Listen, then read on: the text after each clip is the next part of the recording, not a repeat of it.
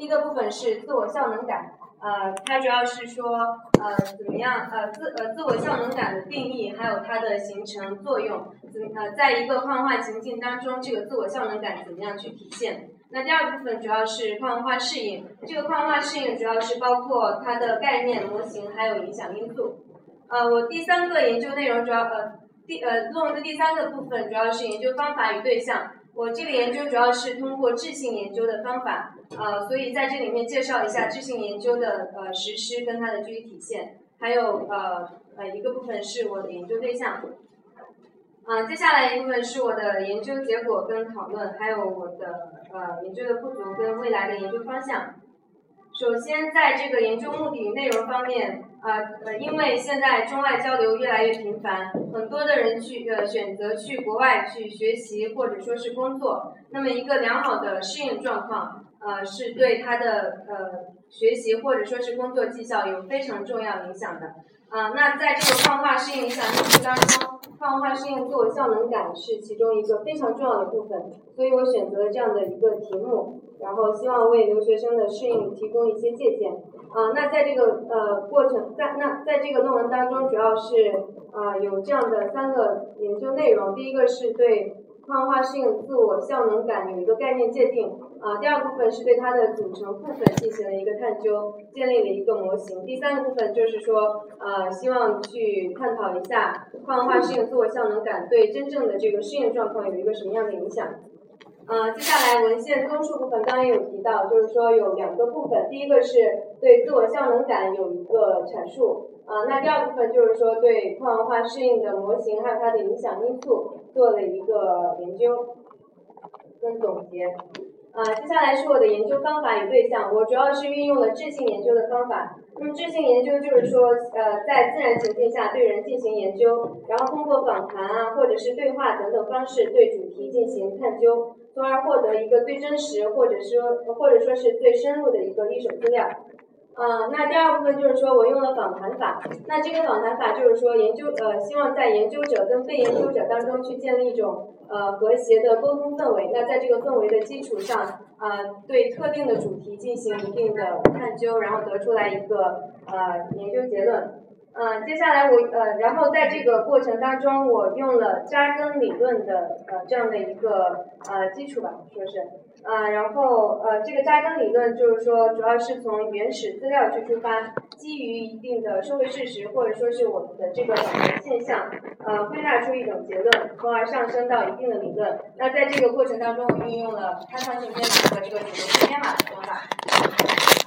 啊，接下来是我的研究结果跟讨论部分。那呃，首先第一个部分来讲的话，我去我建立了一个呃矿文化适应自我效能感的模型。那这个模型啊，主要是分这样五个部分。第一个是整体适应，然后学习适应、人际适应，还有社会生活和文化适应。呃，举个例子来讲的话，这个整体适应自我效能感的呃获得是这个样子的。啊，我用呃。开放性编码的方法，然后从十万字的誊录当中，呃，抽取出来七百二十一个概念。比如说，一个呃受访者提到，他希望在国内呃在国外生活的这个呃一到两年当中，他希望呃自己的这个语言水平能够得到一个提高，呃，希望用呃一年的时间去呃学习一些当地人的一些呃语言，呃。怎么样去能够说的更加地道、更加流利啊？这是一个适应目标的设置。然后有其他的受访者提到，他说希望呃在国外期间能够考过 ACCA，那么这也是一个适应目标。嗯，那这个呃根据这两个现象，我可以提出提取出来一个概念，就是说它的适应目标怎么样去设置。然后这一个概念呃还和另外一个概念适应目标的达成，这两个概念是可以呃把它们呃。就是都提取出来的，啊，然后从而我得到了我的一级范畴和我的这个核心范畴，就是整体适应自我效能感。这个是我的概念化和范畴化的过程。嗯，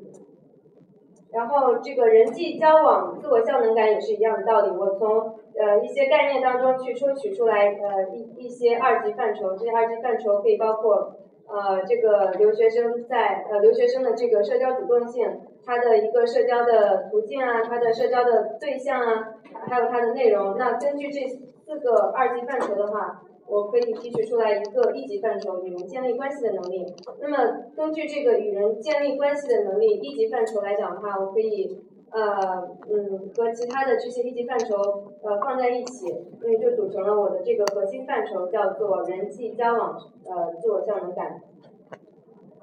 呃那呃人际交往自我效能感和呃社会生活和文化适应这些自我效能感放在一起，就是说呃就是组成了我的这个。跨文化适应、自我效能感。呃，接下来这一部分是我的主流编码。这这个主流编码的话，主要呃，我去运用这么一种方法的主要目的就是说，希望去探讨跨文化适应、自我效能感对这个实际的适应状况的一个影响。举个例子来讲的话，呃，看第一条就是说，呃，我拿呃，通过对一个受访者访谈资料的这么一个分析。呃，他通过他对自己效能感的一个打分，呃，再结合到他说，呃，觉得自己是一个没有自信的人，呃，然后在出国之前，呃，去做好一个充分的适应准备，然后去寻求他人的帮助。那么，在一个幻化情境当中，嗯。呃，他的嗯一个干预条件就是他个人性格方面的一些原因，然后还有他家人的一呃他家人朋友对他的一些社会支持，那么这些所有的因素放在一起的话，呃对他造成的一个影响就是说他希望去呃提高自己的一个嗯适应水平，那么他就有意识的去参加课外活动，然后去学习呃。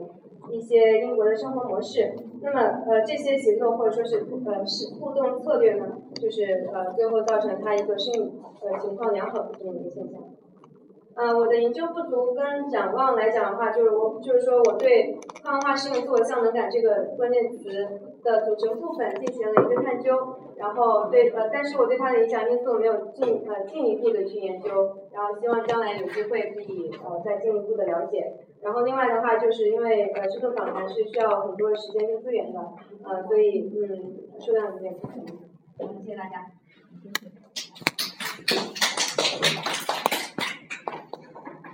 呃，就是说呢，首先呢，呃，自我效能感是一个应该是班杜拉提出的一个概念，是不是？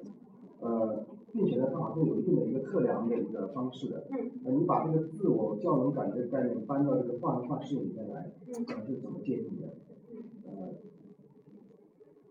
然后呢，第二个问题呢，呃，一般的质性的研究，它这个编码好像建，你这里建模，这个建模呢好像有一个总的那个图的，对吧？嗯好像我没有看过有这样一个，一个总的建筑的一个模型的一个图好像没有。嗯。啊，另外呢，还有呢，你这个其实以中国人的留学生为研究对象，呃，为什么没有？为什么就是只是以中国人留学生，而没有一些比如说是？比如说，在中国学习的外国人，嗯，这个我我想呃，我问题跟马老师有点像，就是在你之前有人做过跨文化适应自我效能感的这个测量吗？嗯，那你的这个测量如果有的话，跟它有什么关系？或者它的区别在哪里？对吧？如果是没有区别的话，还有什么意义？就是你你重复性做的一个，呃，人家已经做好的东西，而且没有区别，然后你这个基本上是没有。呃，然后第二件事情呢，呃，我看了一下你的这个自我效能的这个领域的这个区分，嗯，提到了一个是学业方面的，一个是人际方面，一个是社会生活和文化适应。那在你的文章当中呢，我就看到了，就是你在学业方面同样提到了教师资源和同学资源的运用。呃，是吗？当然，这个资源的运用是非常重要的。但是我接下来的一个问题是，你在那里也大量提到了他们利用自己的人际圈子问题。那么，它跟你的人际适应是什么关系？啊，会有这个严重的重叠吗？呃，那个第二个问题就是你的社会生活呃和文化适应啊，这个这两个具体的领域之间也是有重叠的，因为文化是渗透在我们的社会生活当中的。包括我们的生活习惯，呃，我们的语言方式等等等等，是吧？那么你如何区分这个呃文化适应、跨文化适文化适应和社会生活适应之间的一个差异？呃，他们之间到底什么关系？他们之间又有先后的关系吗？还是并列的？呃，这是呃对于这个概念的问题。那么第三个问题呢，就是我想问一下，就是说。呃，你后面提到了就是跨文化呃适应的这个自我效能感对它的适应的影响，我想知道你是如何实现对这个影响的这种结论的，呃，推导出来的。因为在访谈当中，无论是适应还是自我效能，你都是通过问题来达成的。啊，那就意味着说，自我效能是什么呢？就是我觉得我适应的比较好的人，我就觉得我效能感比较强的。也就是说，你用他这个自我效能和他回答的所谓的这个适应，呃，同一件事情去影响了同一件事情。你明白我这个概念了吗？就它实际上两个东西，因为你都是请他自己弄的。那么你在访谈当中有没有为你的实际适应状况设立某些指标，然后通过这个来去看它和指标之间的关系？啊，这个是就是说知识研究当中也同样可以做到的，而且应该做到的。那么你做了吗？那如果说你只是问他问题，那就等于说是用同一个东西预测了另外一个东西，呃，预测了同一个东西。那当然这个这个关系是百分之百的，是吧？好，呃，前面这个老两个老师提的问题嘛，对我看了你这个论文以后呢，我也想了半天。呃，第一呢，感觉这个题目有点大，嗯，呃，因为我在二十多年前，这个于老师实际上也是也在研究这个跨文化，那个时候我们做的这个量表这个调查呢是非常快的，所以呢，你这个跨文化，这里刚才 老师讲的是为中国学，但是跨文化实际上就是国家和国家不同文化之间，所以这个概念很大，你是不是这个把这个叫什么研究的范围是不是缩小？这是第一。第二呢，就是你讲到这个摄影，这个摄影实际上有很多东西，你也没有强调是学习摄影还是喜欢摄影。所以呢，我觉得你这个题目大了以后呢，尽管你工作做得很大，但总体感觉你这个文章啊，这个说服力还是不够强。所以以后如果有学生做这块，实际上我认为可以把题目大大的缩小。比方说，就是中国这个初中生到要西方留学，他的摄影方面什么？这个问题呢，你写的很小，但是呢，对家长的这个启发也非常大。你这个题目呢写的很大，但是看了以后呢，总感觉到好像我想用你的观点又不好用，有这种感觉，供你参考。好。那接下来请那个几位五位同学先开始解决答问题，每个人三分钟，时间掐好。谢谢老师，谢谢三位老师提的问题，正好这个基础不足和展望。首先，我想回答孟老师的一个问题，就是说关于。